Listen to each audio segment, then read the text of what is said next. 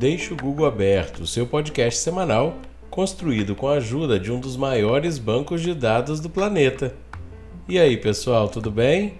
Como sempre, espero que sim. Essa é a temporada 2 de Deixa o Google aberto e esse é o episódio número 8.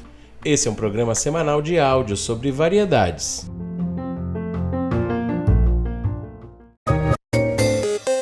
E essa é a nossa frase da semana. A vida é uma aventura aberta, exposta.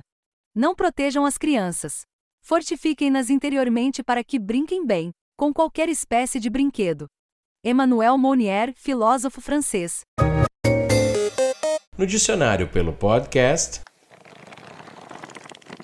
a palavra escolhida foi fruição. A fruição é a ação de fruir, e fruir está ligado com o ato de desfrutar ou ter prazer com algo.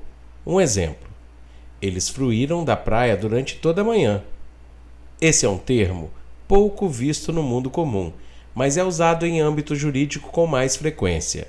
Os sinônimos de fruição são desfrute, gozo, usufruto e aproveitamento.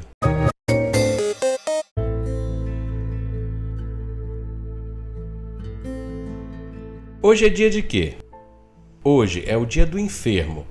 Essa data foi criada pelo Ministério da Saúde em 2002 com o intuito de humanizar ainda mais as casas de repouso para doentes, clínicas, hospitais e ambientes residenciais que cuidam de pessoas enfermas. No caso, a data enfatiza o cuidado não só do corpo, mas também do estado psíquico dos enfermos e que é tão importante quanto para a sua recuperação ou melhoria de estado. Existe também o Dia Mundial do Enfermo, de origem religiosa e que foi criado em 1992 pelo Papa Católico João Paulo II.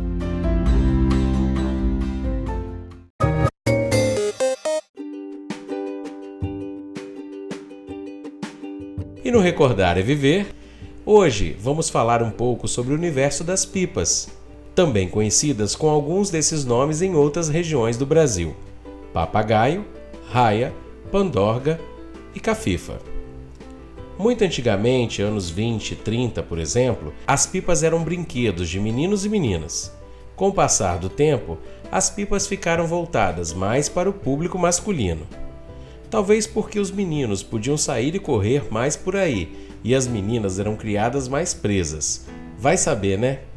Quem se lembra das horas sentados nas calçadas amarrando rabiolas imensas para as pipas?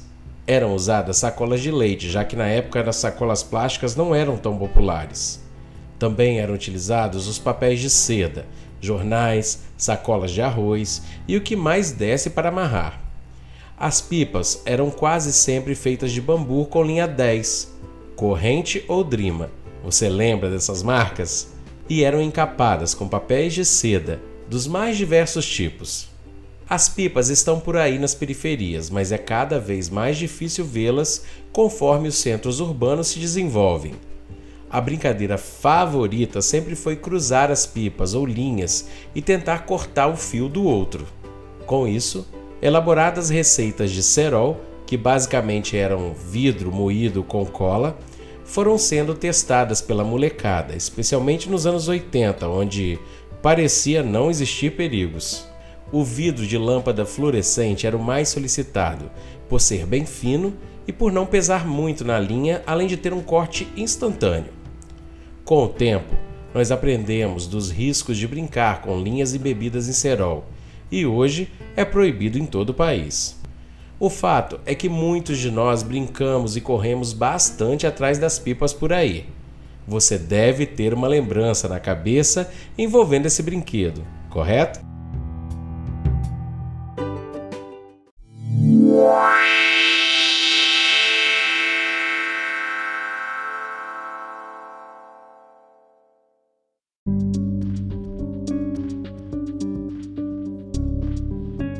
Fatos curiosos, históricos ou marcantes fazendo mais um aniversário essa semana. Em 1569, o primeiro registro impresso de loteria acontecia na Inglaterra. Já em 1967, Dr. James Bedford se torna a primeira pessoa a ser preservada crionicamente com a intenção de ressuscitação futura. Em 1998, 19 países europeus concordam em proibir a clonagem humana. Já em 2007, o estadunidense Steve Jobs, CEO da Apple, apresenta o iPhone pela primeira vez. Em 1981, um fazendeiro local relata um avistamento de OVNI em Trans-Provence, na França, alegando ser, talvez, o mais completo e cuidadosamente documentado avistamento de todos os tempos.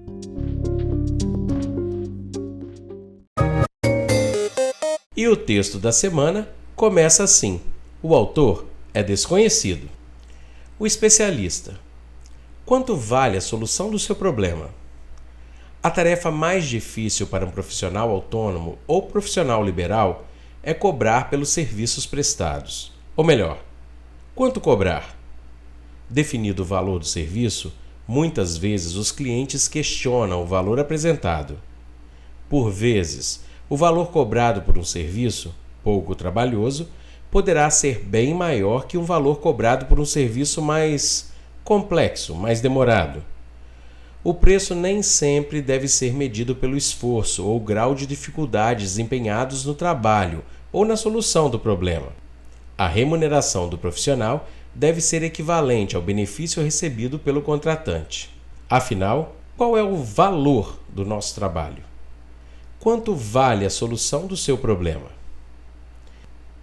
O especialista. Um especialista foi chamado para solucionar um problema em um computador de grande porte e altamente complexo. Um computador que valia 12 milhões de dólares.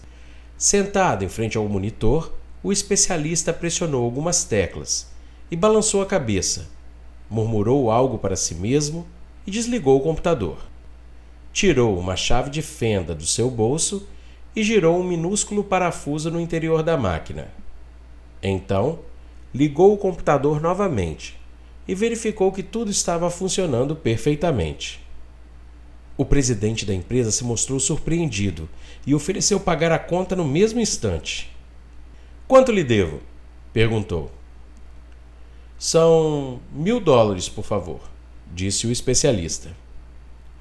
Mil dólares?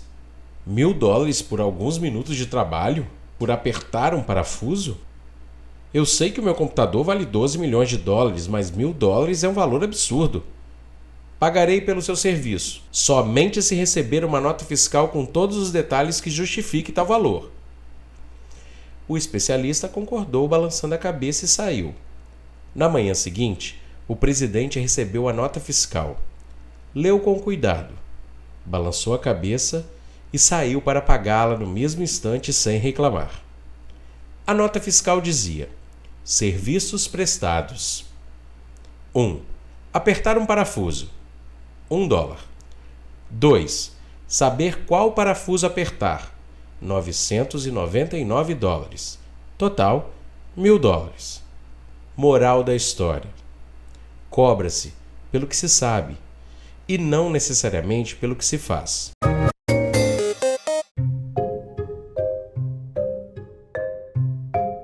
E é isso aí, pessoal. Espero que para tudo isso que eu disse ou para alguma coisa que você ouviu e precisa saber mais, deixe o Google aberto e até a próxima.